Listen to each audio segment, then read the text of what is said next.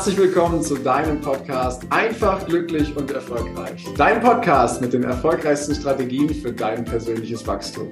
Und heute freue ich mich wieder besonders, denn ich habe einen Interviewgast hier, den Hans-Ulrich Reitzel. Und bevor ich zu seiner offiziellen Anmoderation komme, habe ich wie immer den Wunsch, wenn dir das Ganze hier gut gefällt, dann freue ich mich auf eine ehrliche 5-Sterne-Rezension bei iTunes. Doch jetzt schaue ich mal rüber zu dem Hans-Ulrich und ihr hört seine Anmoderation. Denn der Hans Ulrich ist Executive Coach für die C-Suite und für Manager mit Ambitionen für Top-Positionen.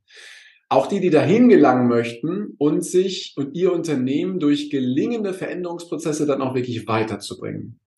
Hans Ulrich hat schon ganz schön viel Erfahrung. Der war nämlich über 20 Jahre lang international tätig, unter anderem für die UN in unzähligen Beratungsgesprächen, Coachings, Workshops, Universitätskursen und Consulting mit Ministerien, Unternehmensleitungen, Boardmeetings und Restrukturierung hat er es geschafft, puh, das ist ein Satz, Konfliktparteien und auch Kriegsparteien an den Tisch zu bringen und dabei sogenannte Safe Spaces zu schaffen. Was das ist, gucken wir gleich sicherlich nochmal drauf um die Beteiligten produktiv aus Sackgassen herauszuführen. Und das ist ein ganz spannender Prozess, der sich ja heutzutage in der Welt auch immer wieder zeigt.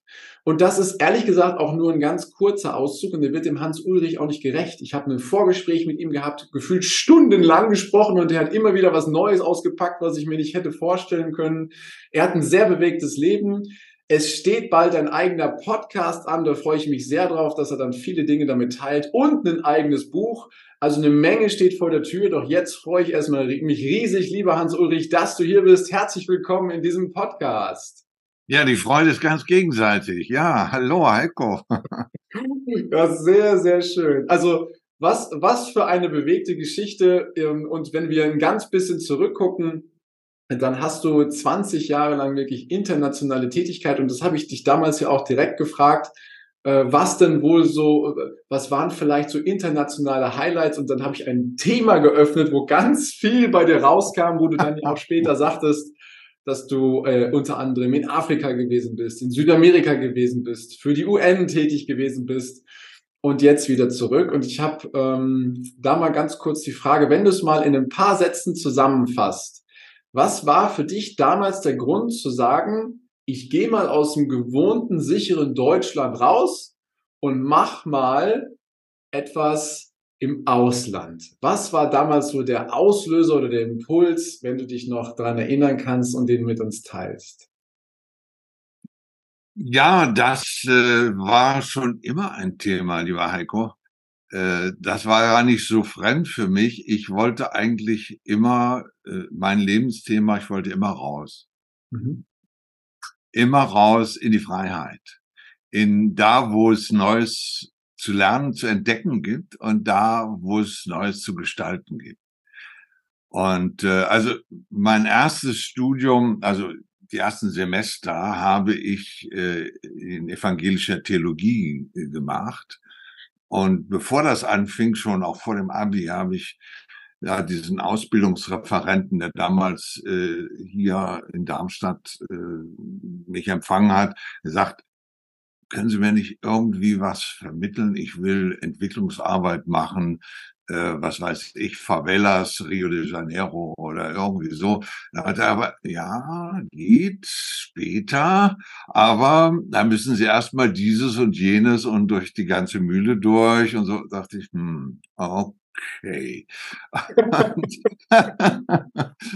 also die Neugier hat mich äh, schon immer äh, gereizt und ähm, ja, ich erinnere mich jetzt an ein äh, an eine Frage bei einem Spiel. Da war ich mal irgendwie so einer Jugendmaßnahme ähm, und da fragte uns der Anleiter, ähm, was ist die schnellste Verbindung von Punkt A zu Punkt B? der Gedanke, also das hat mich fasziniert. Da dachte ich, ja genau, ich kann mir so viel vorstellen und ich möchte so viel wie möglich davon verwirklichen. Ja, und dann habe ich das gemacht. So kam das. Wow, okay. Das heißt, es war die Neugier und der Wunsch nach Freiheit, der da gewesen ist, der dich rausgetrieben hat, wie du so sagst. Und du bist ja wirklich viele Jahre unterwegs gewesen, bist ja auch äh, für die evangelische Kirche unterwegs gewesen, bist ja mit Konfliktparteien unterwegs gewesen und hast auch immer wieder neue Blickwinkel bekommen, die da eben aufgetaucht sind.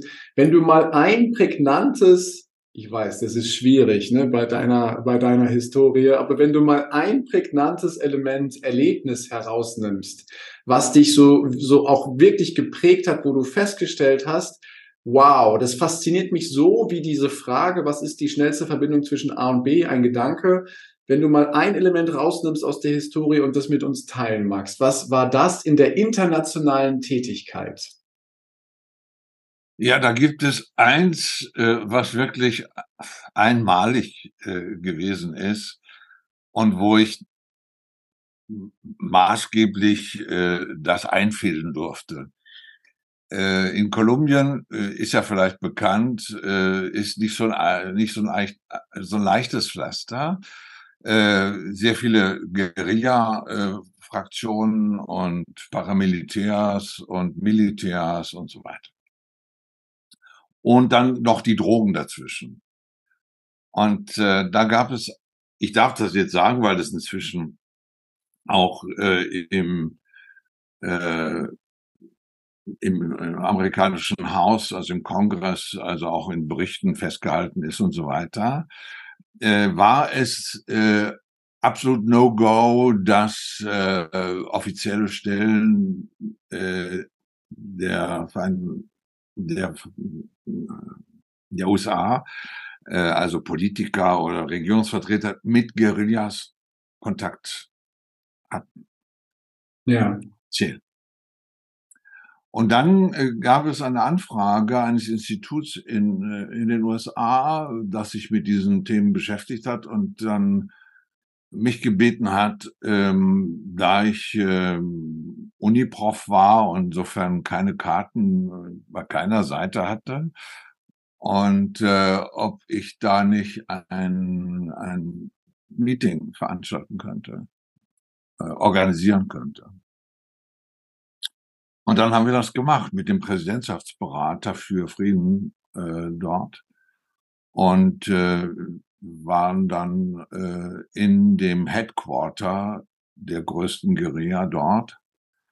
Und äh, es waren äh, von allen Parteien dort, also aus äh, Nordamerika, äh, Vertreter da und wir haben dann geredet, um was es gehen könnte und wie so eine Roadmap aussehen könnte. Um da ging es um einen konkreten äh, Fall, äh, wie man den lesen, lösen könnte. Und da saß ich neben den Leuten mit ihrer AK-47, alle, jeder hatte die AK-47 vor sich. Und das war schon eine besondere Situation. Es ist alles natürlich zivil abgegangen und abgelaufen. Äh, die Politiker konnten das dann auch berichten und das gibt es auch äh, ganz offiziell als ähm, ein Stein auf dem Weg zum Frieden dort in, äh, in Kolumbien. Wow. Bei der UN habe ich das dann noch weitergemacht in anderen Funktionen und dann äh, waren da auch bestimmte Sachen, die auch besonders waren. Und ähm, da merkst du, wie wichtig es ist, ähm, zum richtigen Zeitpunkt mit den richtigen Leuten äh, zu sprechen und zwar auch mit den richtigen Worten. Mhm. Mhm. Das glaube ich. Gerade in so einer angespannten Situation, wie ich sie ja nur erahnen kann. Ähm, dementsprechend, wow, danke für das Teilen. Und ähm, du sprichst da ja einen Bereich an, der ja, das weiß ich aus dem Vorgespräch, dies, äh, diesen Begriff des sogenannten Safe Spaces auch darstellt, oder? Ja. Was ja. ja auch eine Spezialität von dir ist, den Safe Space mit herzustellen, aber auch mit zu gestalten. Hol uns doch mal ins Boot für alle, die jetzt gerade ein Fragezeichen im Kopf haben. Was genau ist nochmal ein Safe Space und äh, wofür ist er gut und was kannst du damit machen? Also ein Safe Space ähm, ist ja ein Raum, Also nicht nur geografisch, aber auch, ähm, indem du wirklich, ich sage das mal so, die Hosen runterlassen kannst. Mhm. Ja. Und der andere auch. Oder die anderen. Alle. Und äh, das haben ähm, Menschen wie äh, Präsident Reagan und äh, äh, Gorbatschow äh, praktiziert, als sie in Finnland in der Sauna vom finnischen Präsidenten waren und da regelrecht die Hosen runtergelassen haben und, und miteinander gesprochen haben. Ja. Das habe ich dann erleben dürfen. In meinem Office haben sich ähm, an, an einem ovalen Tisch ähm, Vertreter aller Couleurs getroffen. Die Militärs aller drei Einheiten, also Luft, Wasser, Land, äh, die ähm, waren das, äh, wie nennt man das, äh, Intelligence Service, mhm. äh, ja, also versteht man ja. ähm, NGOs linker Couleur mit äh, im Hintergrund den entsprechenden Parteien, die zu, zu denen die Kontakte hatten und ähm, Religionsvertreter. Mhm. Und ich habe das moderiert und wir haben da über welche Leiche wurde wo getroffen und von wem wahrscheinlich äh, verursacht dieser Tod. Und äh, das wurden dann Maps auch hergestellt, um das zu ähm, nicht nur zu dokumentieren, sondern Accountability, also Verantwortlichkeiten herzustellen. Um dann zu sagen, was können wir machen, damit das nicht passiert. Das heißt, damit Vertrauen aufgebaut wird. Mhm. Also der Sinn von einem sicheren Ort, einem Safe Space ist, dass man sich vertraut, weil man will, dass sich was ändert. Mhm.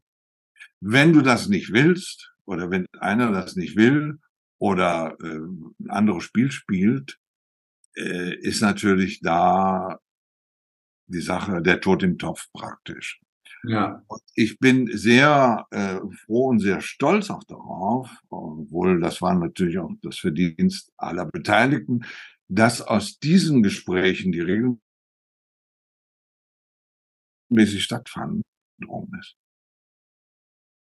Wow. Das war das Geheimrezept.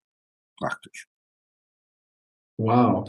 Kannst du den letzten Satz nochmal wiederholen? Weil ich glaube, hier war gerade eine kleine technische Verzögerung drin, dass du sehr stolz darauf bist und dann bitte wiederholst nochmal. Ja, ich sage das gerne nochmal. Also ich freue mich und bin sehr stolz darauf, dass aus diesen regelmäßigen Gesprächen nichts nach außen gedrungen ist. Wow, genau, das war Super, ja. Und das Vertrauen dadurch gestärkt wurde. Mhm. Also ich kann mich erinnern an äh, Einweihungspartys oder so. Da waren, da stand dann da der General XY und hier ein NGO-Vertreter und da ein anderer von einer anderen UN-Agentur. Und die beäugten sich, also alle drei, drei Teile beäugten sich misstrauisch. Keiner ging auf den anderen zu. Ja, dann nahm ich, ich weiß nicht wer wen, beim Arm und den anderen beim Arm, sagte, ja, kennt ihr euch schon? Natürlich kannte sich nicht. Sag ja, okay, das ist der, das ist der. Und so, und dann haben die angestoßen und haben miteinander gequatscht. Mhm. Das war easy. Also dein Thema mit Leichtigkeit, das ist so wichtig, weil du musst diese Leichtigkeit natürlich herstellen, auch wenn es schwer ist. Mhm. Und du musst den Mut haben, das zu machen, diesen, also Thema Entscheidung, du musst es innerlich entschieden haben, äh, fast äh, ohne dass man es jetzt irgendwie aufschreibt, aber ich will, dass da was Gutes bei diesem, auch wenn es ein Cocktailparty ist, wo ja ganz viel passiert, ähm, oder ein Empfang oder so, äh, dass da was Gutes bei rauskommt. Mhm. Und High Performance, weil du sagst mit Leichtigkeit zur High Performance, nimm mal dein Thema auf, Heiko, dann äh, kommst du zu wirklich guten Ergebnissen. Ich, äh, in meinem Coaching ist auch das mein Ziel, dass gute Ergebnisse entstehen nicht, weil XY oder ich oder wer auch immer ein toller Typ ist, sondern äh, dass man äh, wirklich gute Ergebnisse haben will und weiß, die Brücke sind persönliche äh, gute Vibes, so nenne ich das mal. Mhm. Good Vibes, gute Wellen oder so. Buena onda, sagt man in, in, in Kolumbien. Und das heißt, ah, es ist eine gute Stimmung da. Ah, ja, ja. Wow, danke. Jetzt habe ich ein besseres Gefühl dafür, was äh, Safe Spaces sind und vor allem, was die Aufgabe da drin ist. Ne? Also du hast das gerade zum, Schluss, zum Schluss so schön zusammengefasst, dass äh, Vertrauen da ist und dass das Vertrauen auch gestärkt wird. Und das halt aufzubauen, meistens ja mit zwei Parteien, die ja jetzt gerade nicht mit Vertrauen gesegnet sind, ne, sondern die ja dann zusammenkommen, weil irgendwas schiefgelaufen ist oder weil zumindest ein Konflikt oder eine eine unterschiedliche Meinung da ist. Jetzt bist du ja heute, du hast es gerade angesprochen, auch äh, als Executive Coach unterwegs und begleitest ja auch Veränderungsprozesse. Haben heute in diese Veränderungsprozessen auch noch die Safe Spaces ihre Berechtigung oder sind die nur für die extre extremen großen weltpolitischen Situationen zu haben? Ähm, das, äh, das gilt für alle alle äh, Bereiche, alle Levels, äh, auch im privaten Bereich. Mhm. Und äh, also als Seelsorger konnte ich das ganz oft natürlich äh, feststellen und es ist eine, sagen wir mal, eine Bedingung. Ist eine Bedingung, dass äh, Menschen sich öffnen. Von daher sind auch bei Veränderungs Prozessen, auch in Unternehmen, diese Safe Spaces, wo ein Team sich aussprechen kann, ohne irgendwelche Bedenken, ohne Vorbehalte äh, und untereinander, also in verschiedenen äh, Kombinationen, in verschiedenen Settings. Äh, das ist ein Design, äh, eine Designaufgabe, und die ist ganz wichtig, ist vorher zu designen, mhm. wer mit wem und in welcher Reihenfolge spricht. Also mhm. diese Sequenz ist bei jeder Verhandlung wichtig. Verhandelst du erst mit dem einen, dann hast du einen Hebel bei der Verhandlung mit dem nächsten. Mhm. Äh, wenn du meinst, du könntest alle an einen runden Tisch bringen, also jetzt das an, es gibt Situationen wie das, was ich gerade gesagt habe, an dem ovalen Tisch in meinem Office. Ähm, das ist ja erst möglich, wenn ich vorher bestimmte Dinge vereinbart habe. Also die Sequenz ist in jeder Verhandlung ganz wichtig. Und dann wird es leichter. Wenn ich weiß, ähm, nehmen wir mal an, ähm, ich will eine Veränderung einführen oder vorschlagen. Ich schlage eine Veränderung vor, bringe die beim CEO äh, vor und der sagt, pff, aber kein Geld vor, kein Budget dafür oder finde ich jetzt nicht logisch, warum sollten wir das machen und so. Dann ist das Thema erstmal gegessen. Aber wenn du vorher mit zwei, drei anderen Leuten, die auch wichtig sind und wo der CEO weiß, diese Stimme zählt oder der Vorstand insgesamt, äh, ja, dann wird das völlig äh, einfach. So. Da fragt er wahrscheinlich auch, ja, was sagt denn der CFO dazu? Ja, der CFO, ja, der findet das auch äh, und so weiter. Dann hast du es auf den, auf den Weg gebracht. Ja. Das heißt, Safe Spaces zur Vorbereitung von wichtigen Entscheidungen. Auf, auf jedem Level. Auf ja. jedem. Ja macht total Sinn. Und wenn ich drüber nachdenke, was so ein Unternehmenslenker oder Lenkerin, was so ein Vorstand, was so ein CEO, FO, IO und wie sie heißen, ähm, alles für Prozesse auch veranstalten müssen, da geht's ja auch, also es gibt ja Vorstandsetagen, sagen wir es mal so, es gibt ja Vorstandsetagen, die vertrauen sich nicht. Das ist ja dann oftmals auch in den Resultaten des Unternehmens zu sehen oder auch in den, in den Messungen, wie Zufriedenheit oder wie, wie Absätze da sind. Und es gibt ja Etagen, da ist ein gegenseitiger Respekt da und dann sind halt auch solche Vertrauensarbeiten da, die dazu führen, dass obwohl jeder seine eigenen Interessen hat, dann eben trotzdem ein gemeinsames Interesse gefunden wird und jeder diesen Weg eben mitgehen kann. Ne?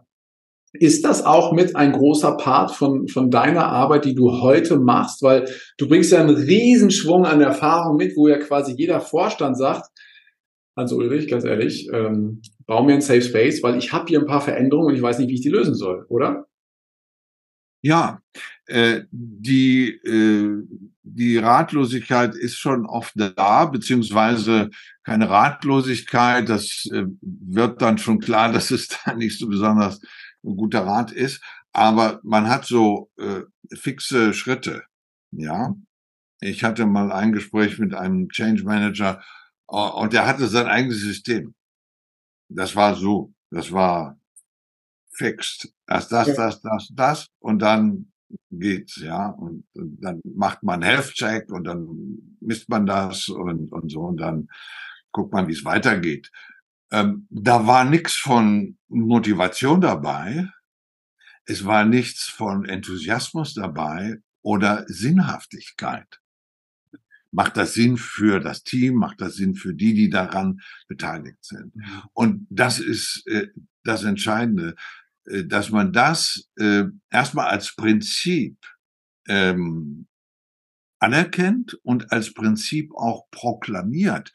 Äh, es ist ein Prinzip und keine, ähm, sagt man, Maßnahme. Ja, ein Prinzip ist offen. Da hast du ähm, Möglichkeiten, Optionen äh, auszutesten mit den anderen. Aber wenn du eine Maßnahme hast, dann hast du A, B, C, D und so eine lineare Geschichte, das läuft ja nie linear. Mhm. Ja. Ich habe gestern noch mal aus, weil ich war äh, ja auch lange Zeit in Marokko und hatte äh, mit dem König äh, damals Hassan II, ähm, dem Vater von dem jetzigen, ähm, äh, immer wieder ein äh, Gespräch und einen Kontakt äh, und da sah ich auf Instagram äh, so alte Interviews von ihm und dann sagte er, ich bin ein Mann von Prinzipien, nicht von Positionen. Oh. Ich dachte, ja, wow, der hat das wirklich auf den Nagel, den Nagel auf den Kopf getroffen. Was man auch immer von ihm denkt, also es gab auch sehr viel dunkle Seiten natürlich, ist ja klar. Ähm, also die äh, waren mir absolut bewusst. Äh, ich war immer äh, etwas äh, misstrauisch beäugt worden, wenn ich in Paris dann dort von Sa Majesté Hassan II sprach. Und dachte, warum ist das so ehrfürchtig? Aber es war wirklich ein Respekt vor Menschen, die wirklich diese Klarheit haben. Es gibt Sachen, die sind ganz wichtig, aber sie sind ein Prinzip. Und das lässt sich gestalten. Und wenn das mehr äh, berücksichtigt würde bei Veränderungsprozessen und bei anderen Prozessen, Entsche Vorbereitung von Entscheidungen, ähm, dann wäre sehr viel weniger zerschlagenes Porzellan. Das glaube ich. Äh, und du redest vom Prinzip und ich kann das gut nachvollziehen. Allerdings hat ein Prinzip auch bestimmte Regeln, ne? so wie du das auch gesagt hast, dass es eine bestimmte Vorbereitung bedarf. Aber es ist kein fester, starrer Prozess, der wie von einem Computer mit 0 und 1 durchgerechnet wird, sondern hier kann immer, hier entsteht Gestaltungsspielraum, der unter bestimmten Regeln dann eben erfolgt, was ich großartig finde. Wie glaubst du, ist es in der heutigen Zeit, wie wichtig ist es in der heutigen Zeit, wo wir einen Rahmen haben, der uns ja gefühlt überfährt an der Geschwindigkeit und an der Intensität an Veränderungen, die auch auf unternehmerischer Ebene einschlagen. Also es gibt ja keinen, oder sagen wir es mal so, ich habe vor kurzem noch mit jemandem gesprochen, einen, Unternehmensentscheider, der sagte, Heiko, ich fahre ehrlich gesagt nur noch auf Sicht. Ich kann überhaupt keinen Jahresplan, ich kann keine, keine strategische Planung nach vorne mehr machen. Muss ich zwar, weil die Aufsicht das so will, aber ich kann das ehrlich gesagt gar nicht mehr machen, weil ich nur noch auf Sicht fahre. Es gibt so viele Dinge, die sich übermorgen schon wieder verändert haben können. Und von daher sage ich mal, es gibt eine große Wucht an Veränderung von der Intensität und von der Geschwindigkeit. Wie wichtig ist es da, immer wieder aus deiner Perspektive an diesen Prozessen zu arbeiten und diese Prinzipien auch mit Leben zu füllen? Das war der erste Teil des Interviews. Vielen Dank, dass du dir bis hierhin die Zeit genommen hast. Und gleich geht es weiter. Ich wünsche dir viel Spaß mit dem zweiten Teil.